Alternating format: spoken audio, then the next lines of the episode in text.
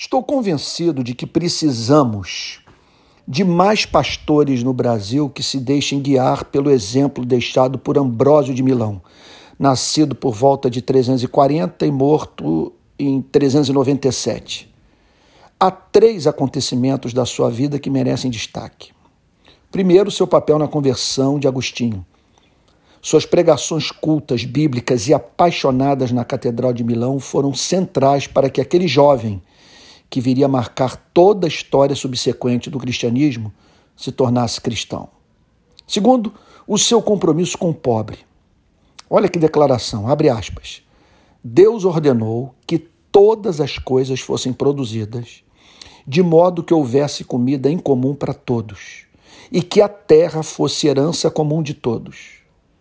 Por isso, a natureza produziu um direito comum a todos, mas a avareza fez disso um direito de alguns poucos. Fecha aspas. Vale ressaltar que Ambrósio não era filiado ao Partido Comunista. Durante o seu bispado, recebeu refugiados que chegaram a Milão. Tratavam-se de rebeldes que, após atos de violência, foram presos, passando a viver à espera de um resgate. Ambrósio tomou a decisão de fundir e vender parte dos tesouros da igreja, a fim de ajudar os refugiados e pagar o resgate dos cativos. Justificativa teológica de Ambrósio. Abre aspas. É muito melhor guardar almas para o Senhor do que ouro. Porque quem enviou os apóstolos sem ouro, sem ouro também reuniu as igrejas.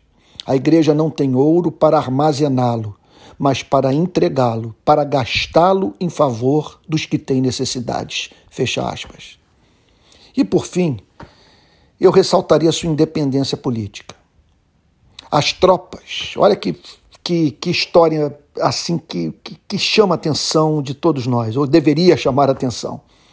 As tropas do imperador Teodósio haviam matado em Tessalônica sete mil pessoas. Por entender que o, imperador havia cometido uma grande injustiça, Ambrósio resolveu exigir de Teodósio um arrependimento público. Passados alguns dias, o imperador decide entrar na igreja a fim de participar do culto. Ambrósio o enfrenta na porta, impedindo a sua entrada. Com seu braço esticado na direção daquele que ocupava o mais alto posto do império, Ambrósio profetiza: abre aspas, detente. Um homem como tu, manchado de pecado, com as mãos banhadas de injustiça, é indigno, até que te arrependas de estar neste recinto sagrado e de participar da ceia. Fecha aspas não chegaria ao ponto de acender uma vela para ele, guardar o seu dia e dirigir-lhe minha oração.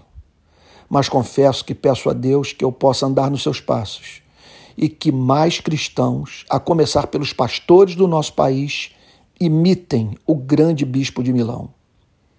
Permita-me fazer aqui algumas perguntas inocentes. Há espaço para pregadores como Ambrósio nas igrejas do nosso país? Como ele lidaria com a classe governante brasileira? brasileira? Será que ele escaparia da pecha de esquerdopata?